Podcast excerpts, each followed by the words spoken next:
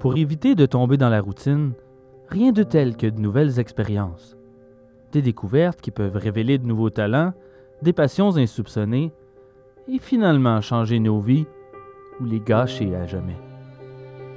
Seulement, parfois, c'est la transgression qui fascine, et ça peut rapidement mal tourner. C'est facile de comprendre comment on peut être attiré vers l'inaccessible, ne le sommes-nous pas tous? Mais devrions-nous écouter nos démons et transgresser les interdits? Il semble qu'Alissa Bustamante, une jeune adolescente du Missouri, ne se soit pas posé cette question lorsque, le 21 octobre 2009, elle assassine sauvagement sa voisine de 9 ans, Elizabeth Holton. Alissa a toujours été fascinée par la mort. D'ailleurs, dans la section loisirs de son compte YouTube, elle mentionne le meurtre. Après avoir étranglé, égorgé et poignardé la petite Elisabeth dans le cœur, l'adolescente cache le corps sous un tas de feuilles dans un bois non loin de sa maison. Alissa rentre ensuite chez elle et consigne tout dans son journal intime. Je viens juste de tuer quelqu'un. Je l'ai étranglé, poignardé, égorgé. Je ne sais pas comment réagir pour le moment. C'est incroyable. Après avoir dépassé l'étape, oh mon Dieu, je peux pas faire ça. C'était finalement très agréable. Je me sens nerveuse et tremblante. Ok, je dois aller à l'église maintenant. Lol. Interrogée par les enquêteurs, elle affirme qu'elle voulait juste savoir ce que cela faisait de tuer quelqu'un.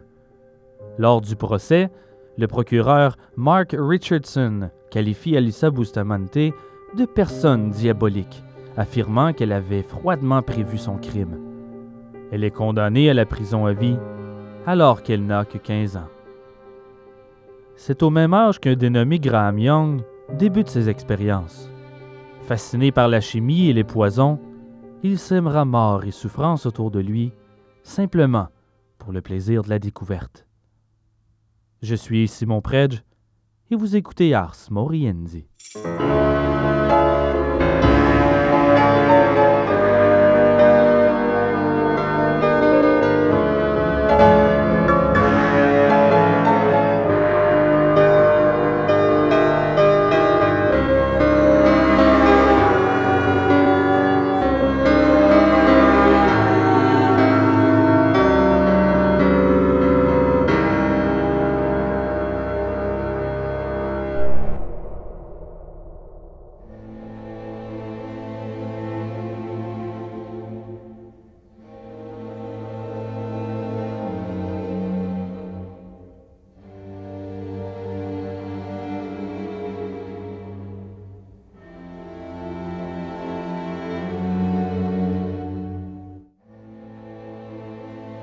Graham Frederick Young voit le jour à Neasden, au nord de Londres, le 7 septembre 1947.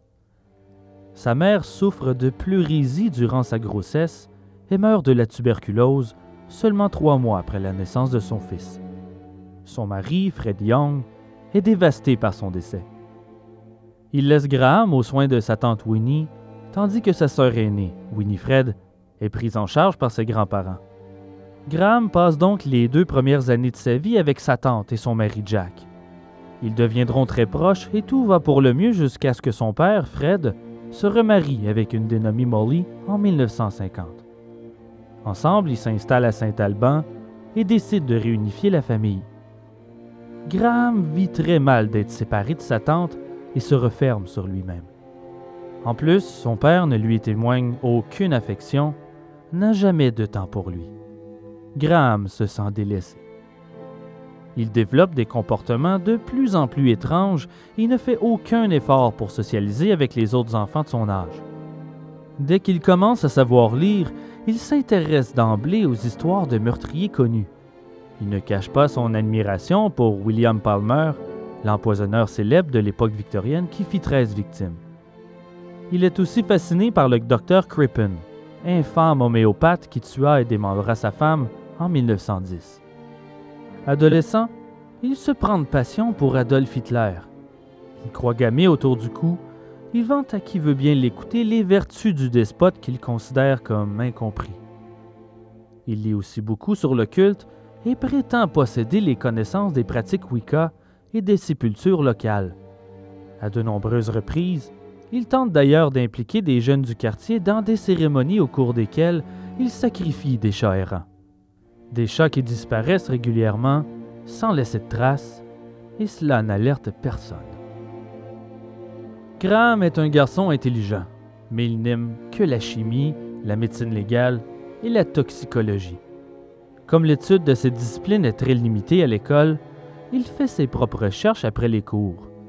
Durant la majeure partie de son temps libre, Graham se plonge dans des ouvrages très techniques.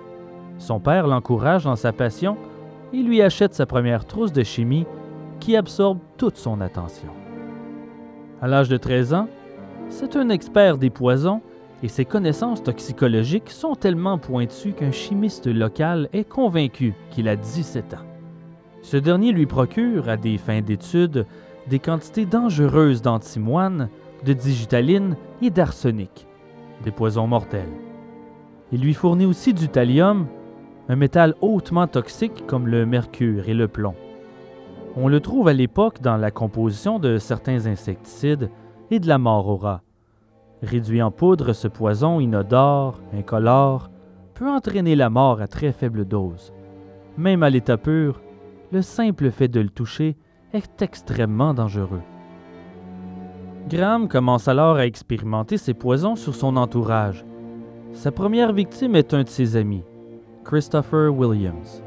Subitement, le jeune garçon est pris de crampes violentes, de vomissements et de maux de tête et cela dure pendant une longue période. Ses douleurs sont si intenses qu'on l'emmène à l'hôpital de Willisden, mais les médecins, déconcertés, lui diagnostiquent seulement une violente migraine. William survit.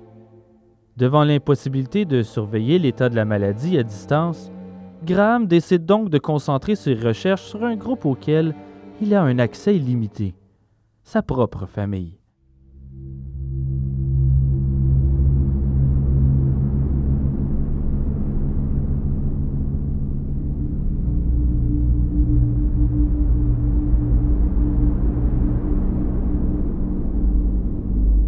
Au début de l'année 1961, les premiers signes d'empoisonnement apparaissent chez certains membres de la famille.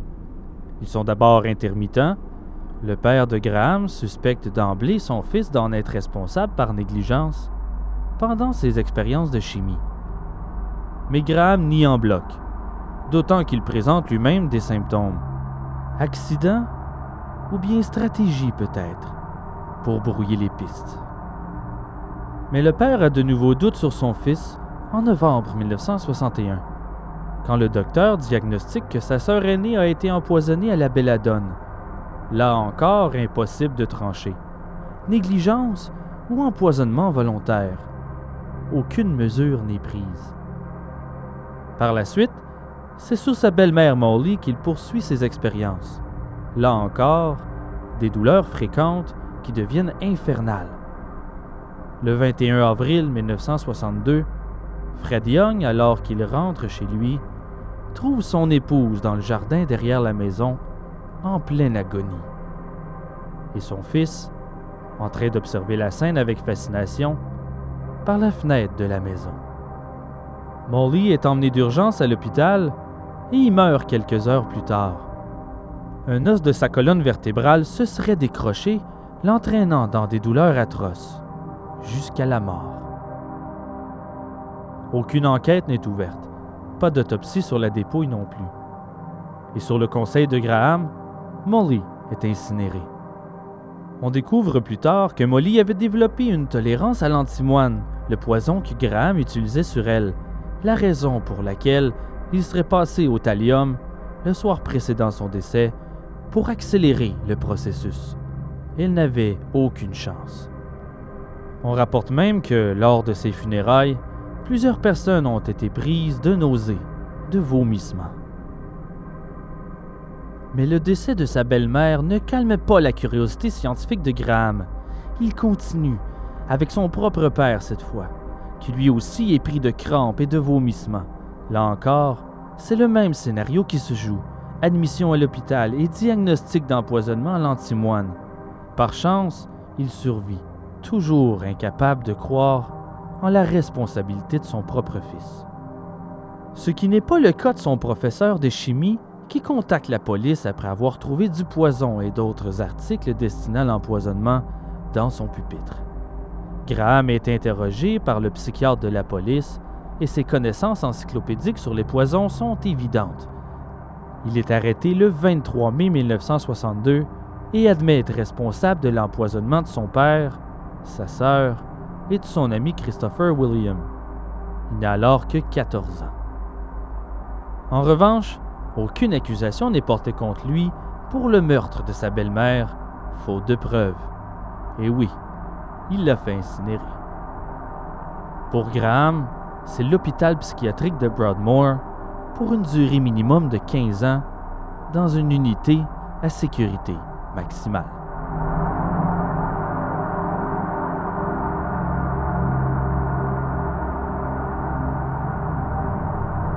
Mais cela ne calme pas son enthousiasme. Au bout de quelques semaines, il tue un co-détenu, John Berridge, en l'empoisonnant au cyanure. Graham affirme l'avoir extrait à partir de feuilles de laurier, mais ses aveux ne sont pas pris au sérieux et la mort de Berridge est enregistrée comme un suicide.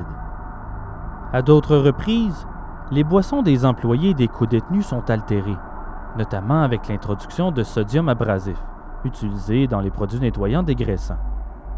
Tout le monde aurait pu en mourir si cela n'avait pas été découvert à temps. Après cet épisode, les autorités invitent Graham à garder pour lui sa passion pour les poisons, ce qu'il fait, mais discrètement, sans que personne ne s'en doute. Il continue de lire sur le sujet comme si de rien n'était.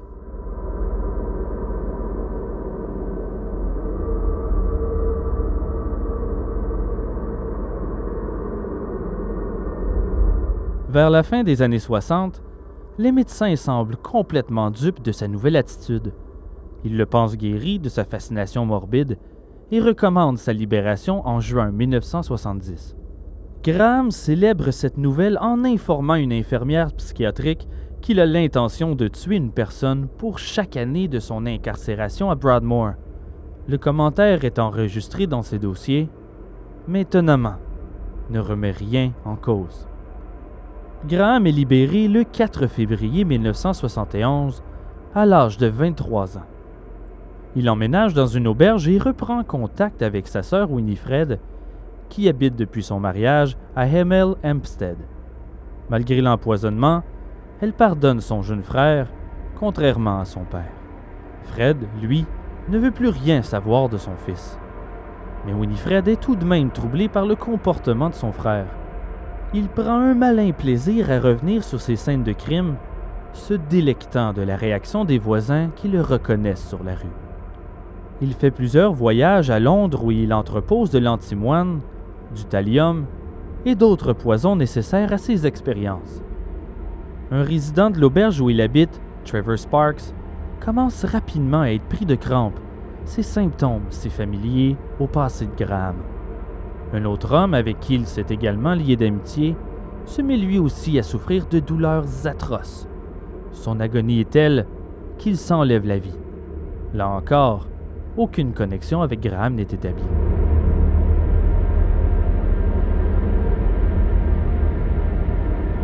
Graham poursuit sa vie, tranquillement.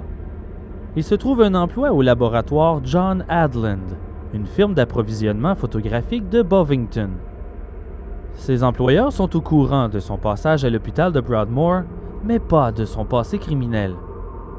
Ils auraient probablement eu quelques réserves s'ils avaient su, considérant la facilité d'accès à des poisons tels que le thallium, utilisés de façon courante dans le processus photographique. De toute façon, Graham s'était déjà constitué un bon stock auprès de pharmaciens de Londres qui ne se doutaient de rien. Sa volonté de toujours préparer le thé et le café pour ses collègues n'éveille aucun soupçon.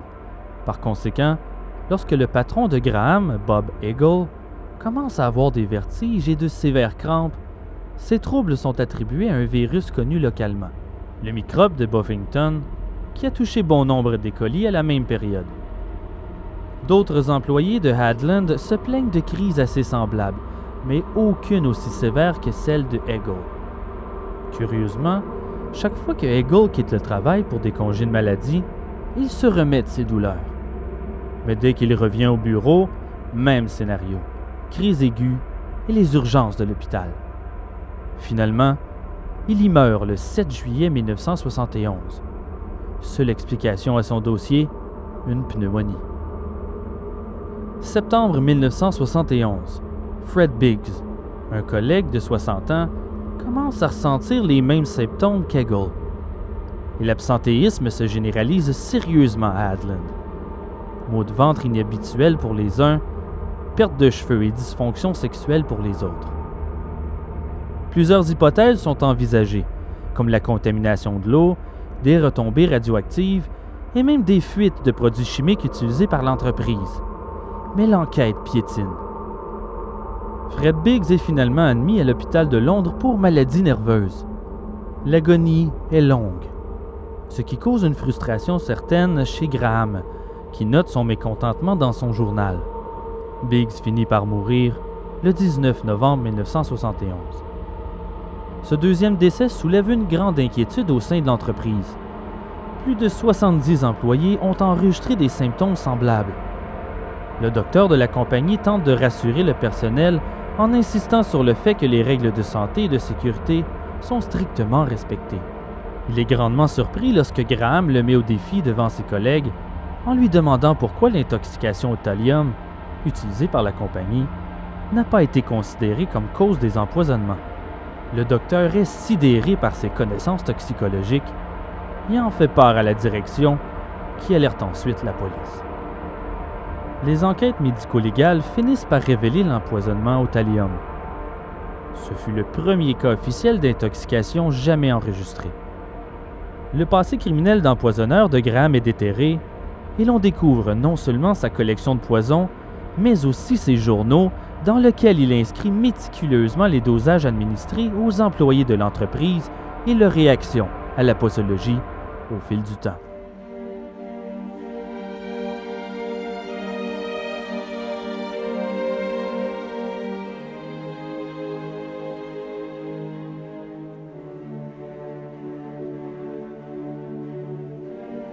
Graham est arrêté le 2 novembre 1971.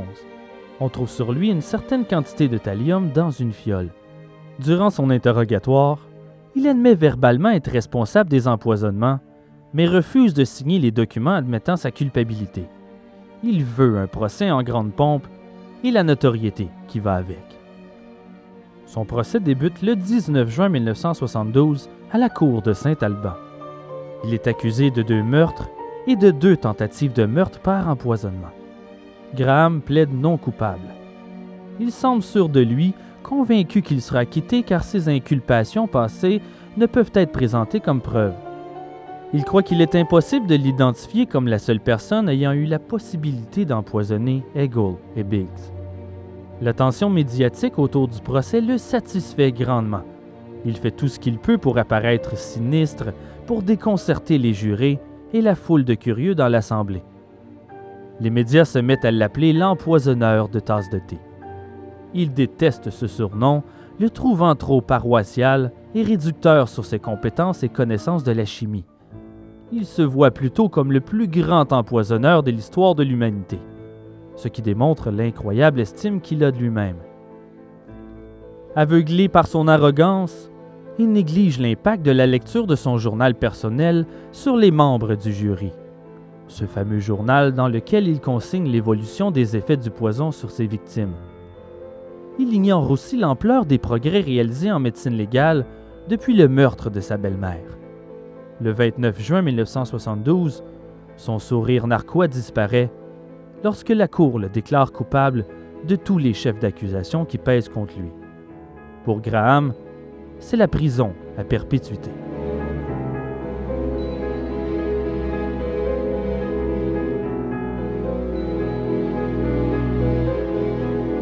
Lorsque le jury apprend les détails de son passé et de quelle façon il a été libéré quelques mois auparavant lorsque les médecins de l'hôpital psychiatrique le croyaient guéri, il recommande une révision urgente de la loi concernant la vente publique de poison. Le ministre de l'Intérieur suit cette recommandation et annonce aussi une révision du contrôle, des traitements des techniques d'évaluation et de libération des patients mentalement instables. Le rapport Harvard, publié en janvier 1973, mène à une réforme sur le suivi des prisonniers lors de leur libération et aboutit à la création du Conseil consultatif des patients. Lorsqu'on demande à Graham s'il ressent un quelconque remords pour ses meurtres sadiques, voici ce qu'il répond. Ce que je ressens, c'est le vide de mon âme. Graham est incarcéré à la prison de Parkhurst sur l'île de White, la demeure des plus grands criminels de la Grande-Bretagne. Un centre de détention habituellement réservé aux personnes souffrant de troubles mentaux graves. La sécurité y est maximale. Dans cette prison, il fait la connaissance de Ian Brady, le meurtrier d'enfants de Saddlewood Moor. Brady est presque en adulation devant Graham, mais cette amitié n'est pas réciproque.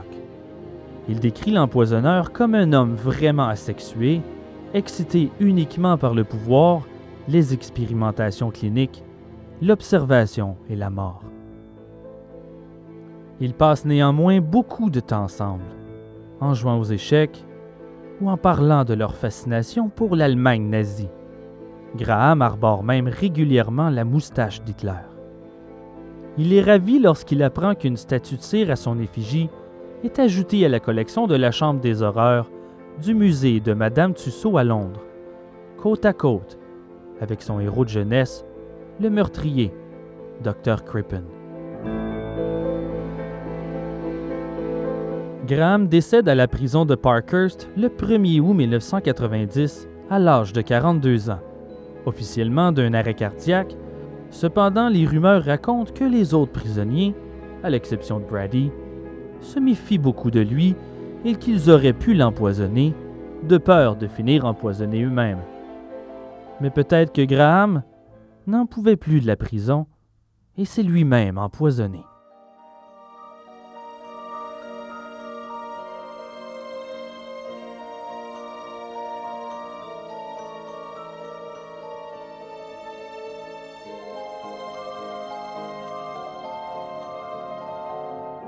Sa notoriété mondiale a porté à l'attention de l'armée l'efficacité du thallium comme poison mortel.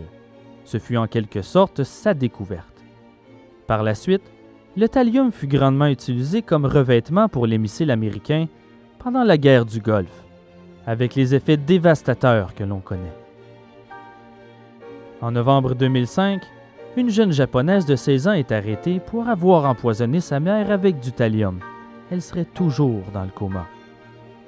L'adolescente prétend être fascinée par Graham Young et met régulièrement à jour un blog sur lequel elle enregistre les dosages et les réactions de sa mère au poison, un peu comme le journal de Graham.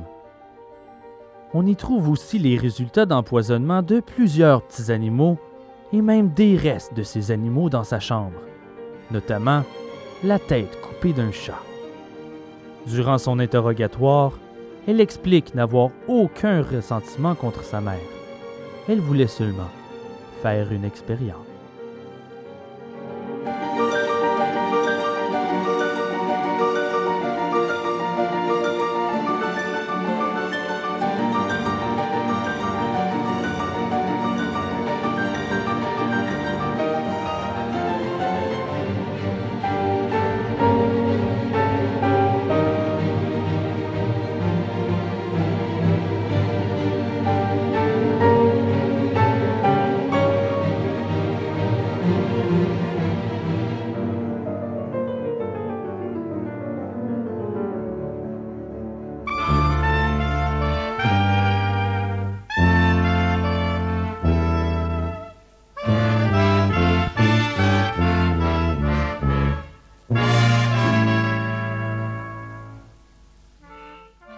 Maintenant l'heure de la chronique nécrologique, ce bref moment de dernier hommage qui nous fait réaliser notre fragilité et ô combien nombreuse et diversifiée sont les manières de quitter ce monde.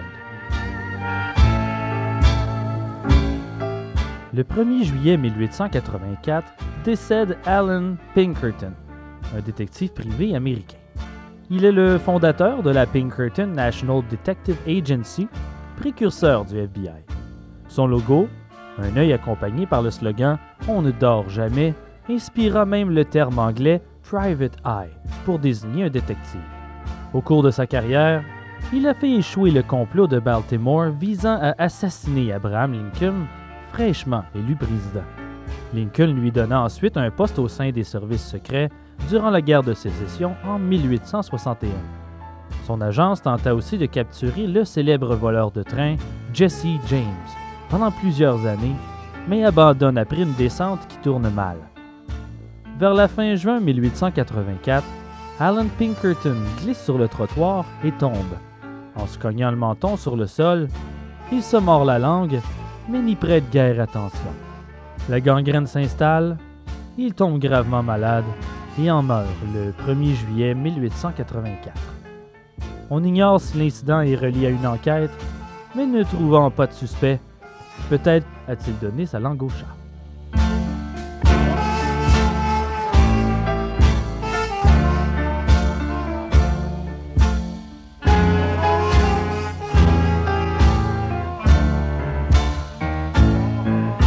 Le 9 juillet 1993, Gary Hoy, un avocat torontois de 38 ans, veut prouver son point. Au cours d'une réception au Centre Toronto Dominion, il veut démontrer à des étudiants en stage que les vitres de l'immeuble sont incassables. Gary prend son élan et se lance à pleine vitesse dans une des vitres, mais contre toute attente, la vitre cède et il fait une chute de 24 étages avant de s'écraser au sol.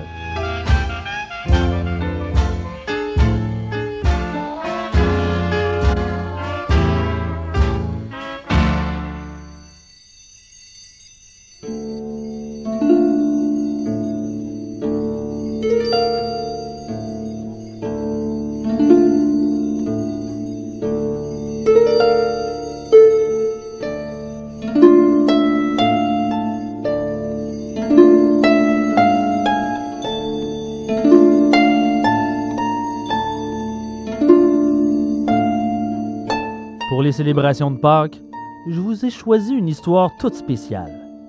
Non, je ne vous parlerai pas de la résurrection de Jésus. Je laisse ça à d'autres.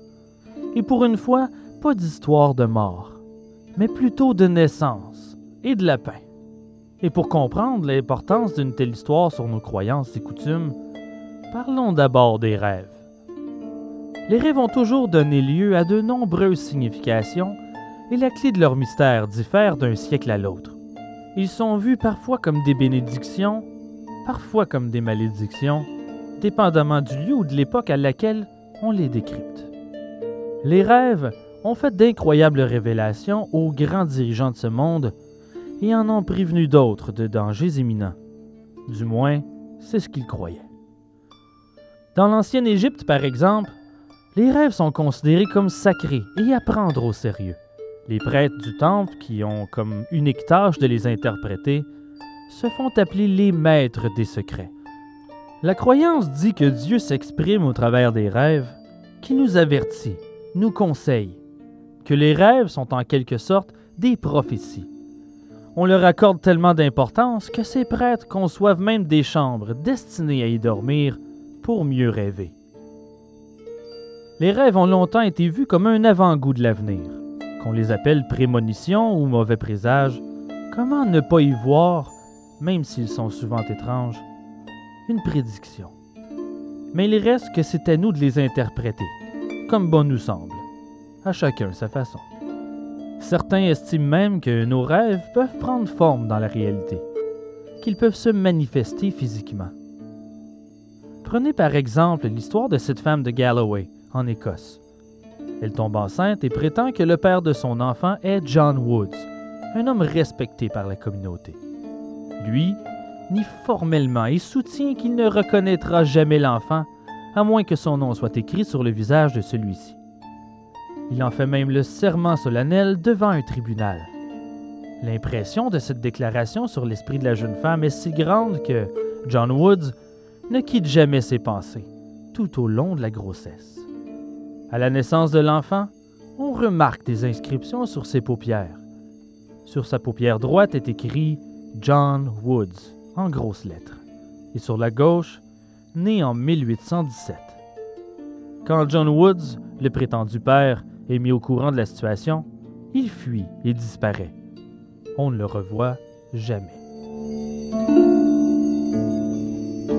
Au cours du 19e siècle, on croit que les peurs, les traumatismes ou les rêves d'une femme enceinte peuvent affecter l'enfant qu'elle porte. Cette théorie porte même un nom, l'impression maternelle. L'idée est que le fœtus peut être altéré psychologiquement ou physiologiquement par les sensations externes vécues par la mère. De là est née la croyance que quand une femme tombe enceinte, il est important de la tenir loin de toute sensation forte, éviter quelconque choc, de peur qu'elle donne naissance à un mutant. Les peurs causées par des animaux peuvent donner de tels traumas. Dans son livre Studies in the Psychology of Sex, Volume 5, Havelock Ellis liste tous les exemples supposément réels d'impression maternelle. Il parle notamment d'une femme qui un jour trouve son lapin de compagnie mutilé par un chat. Ses quatre pattes ont été rongées. Quand elle donne naissance à son enfant, il est né avec des pieds et des mains difformes. Autre histoire, celle d'une femme qui aurait reçu un coup de patte de la vache qu'elle était en train de traire. Lorsque son enfant est né, il avait une excroissance à la base du crâne, ressemblant à un pied de vache. On associe ces malformations congénitales au choc vécu par leur mère, l'impression maternelle. Et ce ne sont pas des incidents isolés. Les physiciens considèrent le grand nombre de ces cas rapportés comme la preuve de l'existence de l'impression maternelle. Malgré l'absurdité de la chose, cette théorie a quand même des impacts positifs qui font encore partie de nos croyances actuelles. Car si les chocs et les peurs peuvent donner naissance à des mutants, la culture et la musique peuvent tout aussi bien donner naissance à des enfants plus intelligents et plus vifs d'esprit. Encore aujourd'hui, on croit que faire jouer de la musique classique sur le ventre d'une femme enceinte peut avoir un impact positif sur l'enfant à naître. Le cas le plus célèbre d'impression maternelle est celui de Joseph Merrick, plus connu sous le pseudonyme de l'homme éléphant. On connaît tous cette histoire du garçon britannique présenté comme un phénomène de foire à l'ère victorienne. Sa mère, Mary Jane Merrick, aurait trébuché lors d'une parade dans les rues de Leicester. Un éléphant l'aurait même piétiné. Et depuis, les déformations de Joseph sont attribuées à cet événement traumatisant. Mais l'histoire la plus fascinante, la plus troublante, entourant les croyances de l'impression maternelle, date du 18e siècle. Une histoire très controversée qui déconcerte le monde médical.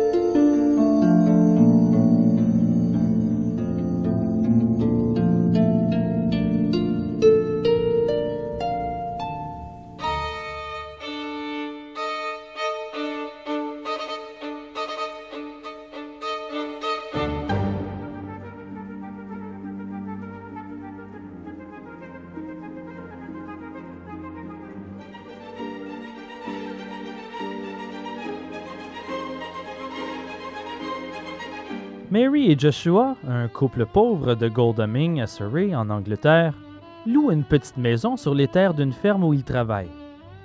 Mary passe plus de temps que Joshua dans les champs car Joshua est aussi couturier au village. On peut avoir l'impression que le métier de couturier est chic, mais croyez-moi, ça ne l'est pas. Joshua Toft descend d'une famille prospère de couturiers. Mais à partir du moment où les manufactures font leur entrée sur le marché, leur bonne fortune commence à leur glisser entre les doigts.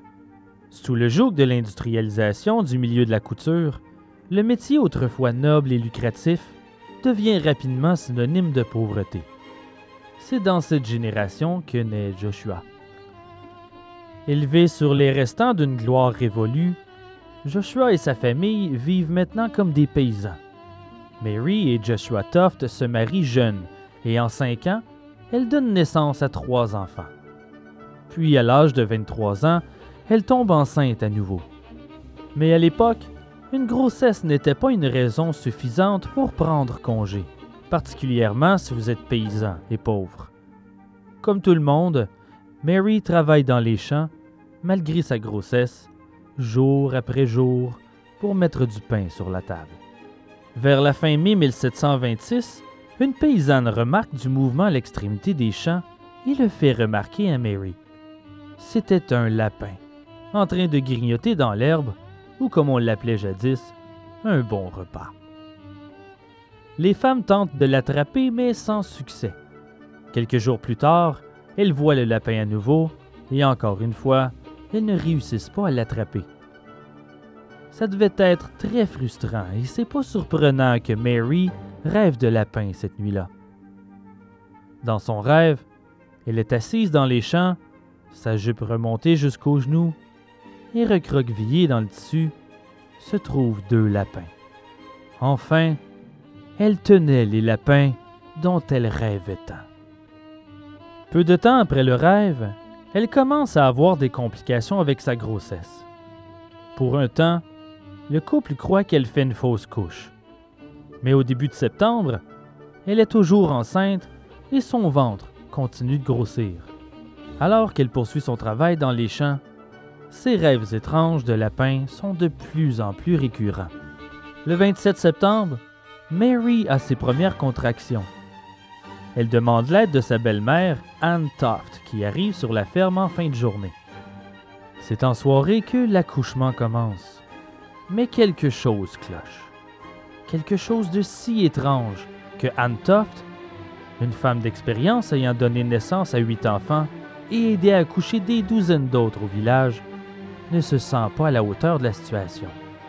Alors elle appelle John Howard, un physicien de Guilford. Peut-être qu'il saura quoi faire, se dit-elle. Quand Howard arrive, on lui explique la situation et il examine Mary pour constater les faits par lui-même. Comme Anne, il est stupéfait devant l'insolite de la scène. Il n'y a aucune logique dans ce qu'il voit, mais pourtant, les preuves sont là devant lui, encore maculées de sang. Mary n'avait pas donné naissance à un enfant, voyez-vous, mais plutôt à plusieurs morceaux d'animaux. Chaque membre était sans poils, comme s'ils avaient été dépouillés. Mais malgré cela, il était facile de voir de quel animal il s'agissait. C'était un lapin.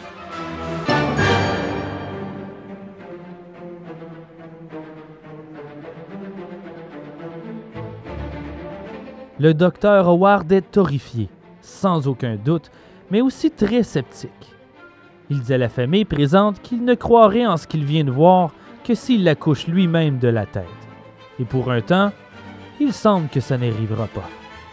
Les contractions cessent et Mary se remet de ses émotions. Les jours passent et il semble que l'événement passera sur les mémoires comme une simple curiosité médicale et rien de plus. Mais une semaine plus tard, les contractions recommencent. Cette fois, Dr. Howard est présent et son souhait se réalise. Mary accouche de la tête du lapin. À ce moment, Howard décide qu'elle a besoin d'être étudiée et il l'invite à emménager chez lui pour faire plus ample test. Peut-être par curiosité, concerné en tant que physicien par la santé de Mary, ou peut-être était-ce seulement pour tenter de prouver que cette naissance anormale n'était qu'un canular. Il se disait sûrement que, sous son propre toit, Mary serait incapable de continuer à jouer la supercherie bien longtemps. Mais au cours des jours qui suivent, Mary donne naissance à de plus en plus de lapins. Parfois à quelques jours d'intervalle, parfois plusieurs fois dans la même journée. Et à chaque fois, le docteur Howard est présent, un vétéran de plus de 30 ans d'expérience avec les naissances, pour l'aider dans cette rude épreuve. Il mentionne dans ses rapports qu'il lui est souvent arrivé de poser sa main sur le ventre de Mary et d'y sentir du mouvement. Le calvaire de Mary dure assez longtemps pour que Howard lui donne de l'argent pour couvrir les pertes monétaires dues au fait qu'elle ne pouvait pas travailler. Il est facile d'imaginer que le docteur est fasciné. Et comment ne le serait-il pas? Il accouche des lapins sortis du ventre d'une femme.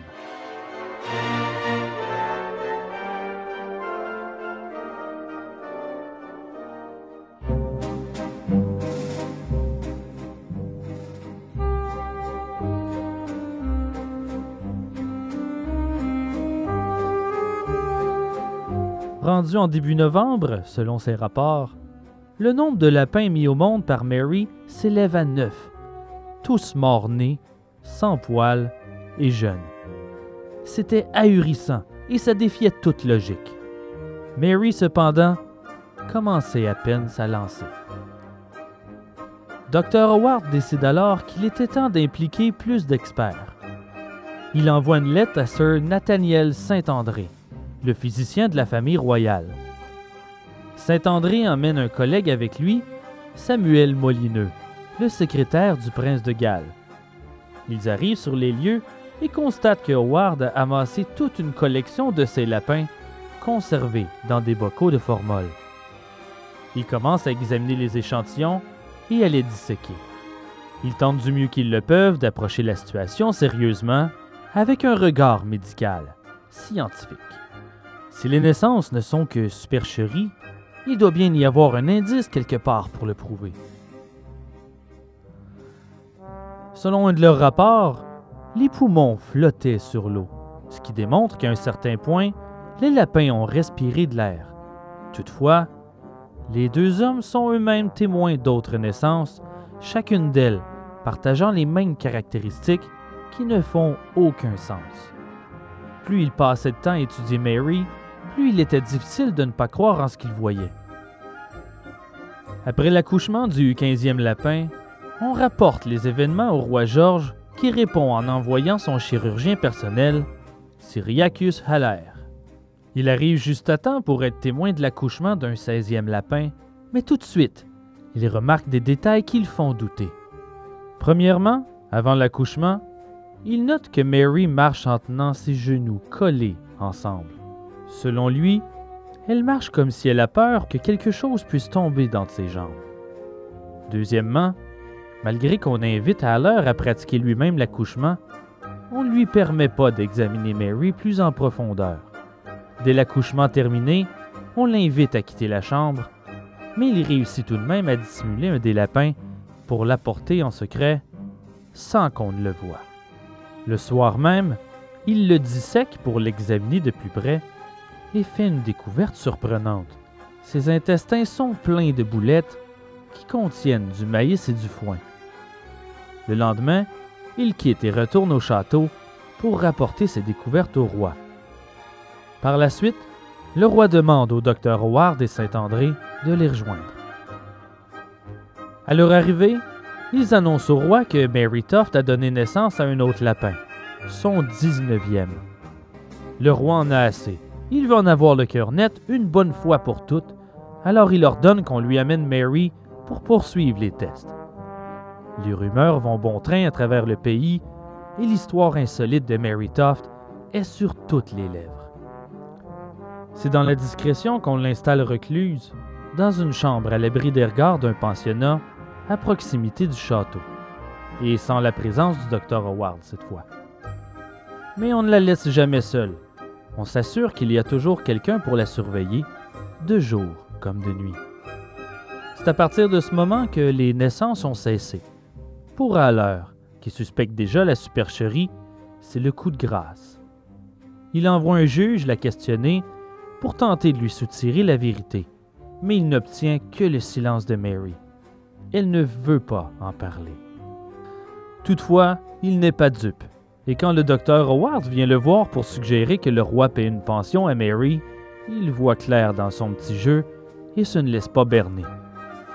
Howard raconte qu'à cause de sa condition, ça fait maintenant longtemps qu'elle ne peut plus travailler, qu'elle est pauvre, et comme elle est une merveille de la science, il croit qu'il serait bien de l'aider monétairement. Deuxièmement, la sœur de Mary, Margaret, se fait prendre en train d'essayer d'entrer un lapin mort en cachette dans le pensionnat. Elle prétend que c'est un repas destiné à Mary, mais, vu les circonstances, difficile à avaler. On découvre ensuite que Joshua a acheté tous les lapins qu'il pouvait trouver au cours des dernières semaines. Et plus ils sont jeunes, mieux c'est, apparemment. Et finalement, quand un concierge du pensionnat rapporte que Mary lui a offert de le payer pour qu'il lui rapporte un lapin en cachette, les autorités ont toutes les preuves dont ils ont besoin. Elle est mise en garde à vue au début de décembre 1726 et questionnée au sujet des naissances mystérieuses. On lui demande comment elle a pu monter un tel canular, mais elle nie la supercherie. Elle prétend qu'elle a demandé au concierge de lui acheter le lapin parce qu'elle avait faim. Elle raconte qu'elle sent qu'elle va encore accoucher d'autres lapins. Et malgré toutes les questions dont on l'afflige, elle s'accroche à sa version des faits et ne change pas sa déclaration, du moins, jusqu'à ce qu'on lui fasse une offre qu'elle ne peut refuser. Un des hommes qui l'interroge, un dénommé Richard Manningham, un éminent physicien de Londres, est présent pour apporter son expertise. Le 6 décembre, il regarde Mary droit dans les yeux et lui dit que s'il n'avoue pas une fois pour toutes, il va effectuer des opérations et expériences très douloureuses sur elle pour découvrir ses secrets.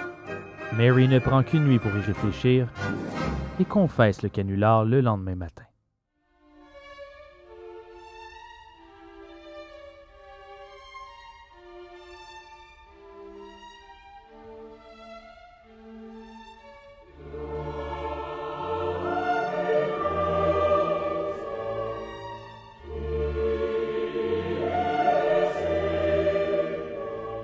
L'opinion des historiens est partagée sur les raisons qui ont motivé Mary à monter tout le monde en bateau. Certains croient qu'elle s'est retrouvée dans une situation qui la dépassait, sous le joug d'une belle-mère assoiffée de gloire et de fortune, et d'un docteur local qui rêvait de monter les échelons du monde de la médecine. D'autres, par contre, la voient comme une femme astucieuse qui a orchestré toute cette histoire sans que personne ne se rende compte de rien. Probablement qu'on la croyait incapable d'un tel acte, et c'est tout à fait normal. Ça devait être inconcevable d'imaginer Mary capable de tuer et d'écorcher des lapins pour ensuite se les insérer. Euh, bon, je pense que vous saisissez l'idée. C'est pas clair si un brin de folie a pu faire croire à Mary que ses rêves ont fait apparaître les lapins en elle. Mais son entourage l'a cru, pour un temps du moins. Pendant plusieurs mois, Londres au complet s'est fait avoir.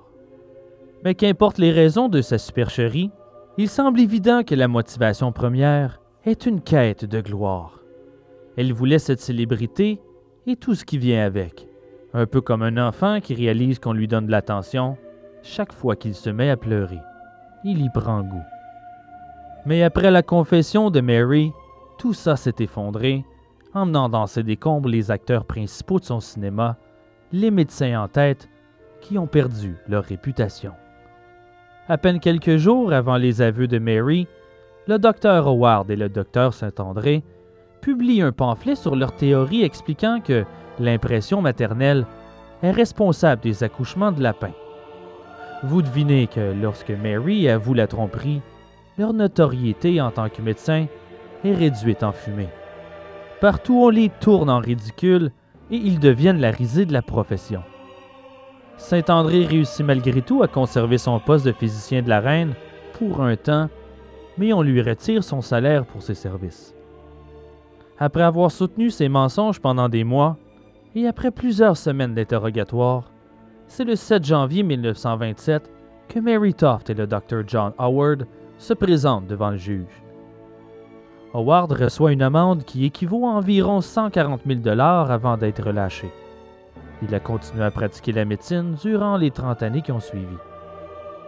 Mary, toutefois, est accusée d'être, et je cite, un escroc abominable et un imposteur prétendant avoir accouché de plusieurs créatures monstrueuses.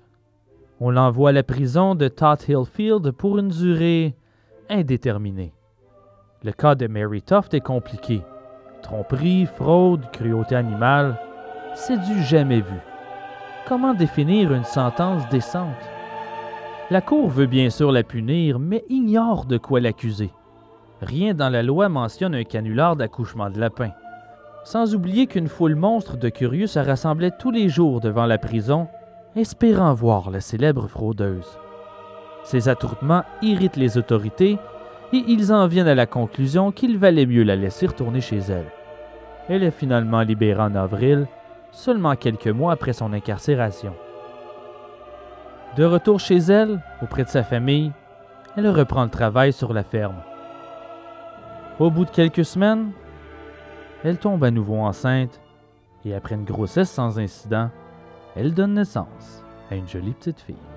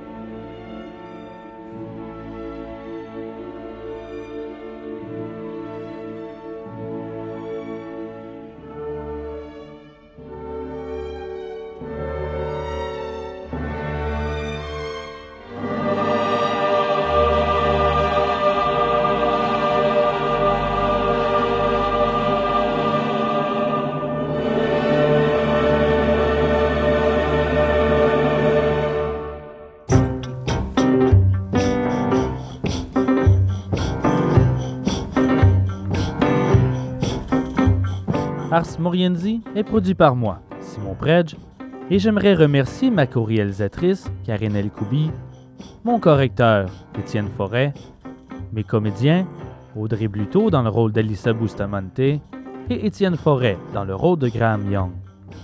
Le thème musical de l'émission est composé par Marianne Tremblay-Gosselin, Samuel Bérard et moi-même. Vous entendez présentement Little Drop of Poison de Tom Waits. Merci à choc.ca. Pour nous suivre, abonnez-vous à la page Facebook. N'hésitez pas à nous laisser vos commentaires. Et si vous aimez l'émission, écrivez-nous un commentaire sur iTunes. Ça ne prendra qu'une minute et ça nous aide beaucoup. Visitez-nous aussi sur le blog au www.arsmorienzipodcast.ca. J'y partage des photos, des bibliographies, des trames sonores et d'occasionnelles vidéos en complément des histoires racontées durant chaque épisode. Merci d'avoir écouté Ars Moriendi, le podcast à écouter dans le noir. Memento Mori. I like my town with a little drop of poison. Nobody knows they're lining up to go insane. I'm all alone. I smoke my friends down to the filter. But I feel much cleaner after it rains. And she left in the fall. That's a picture on the wall. She always had that little drop of poison.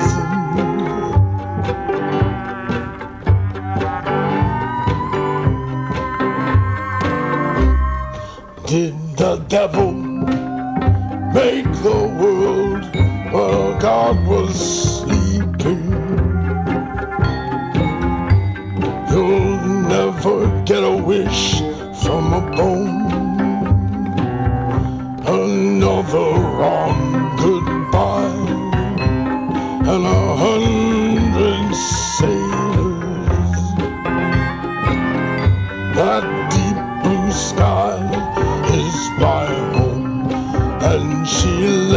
in the fall. That's a picture on the wall. She always had that little drop of poison.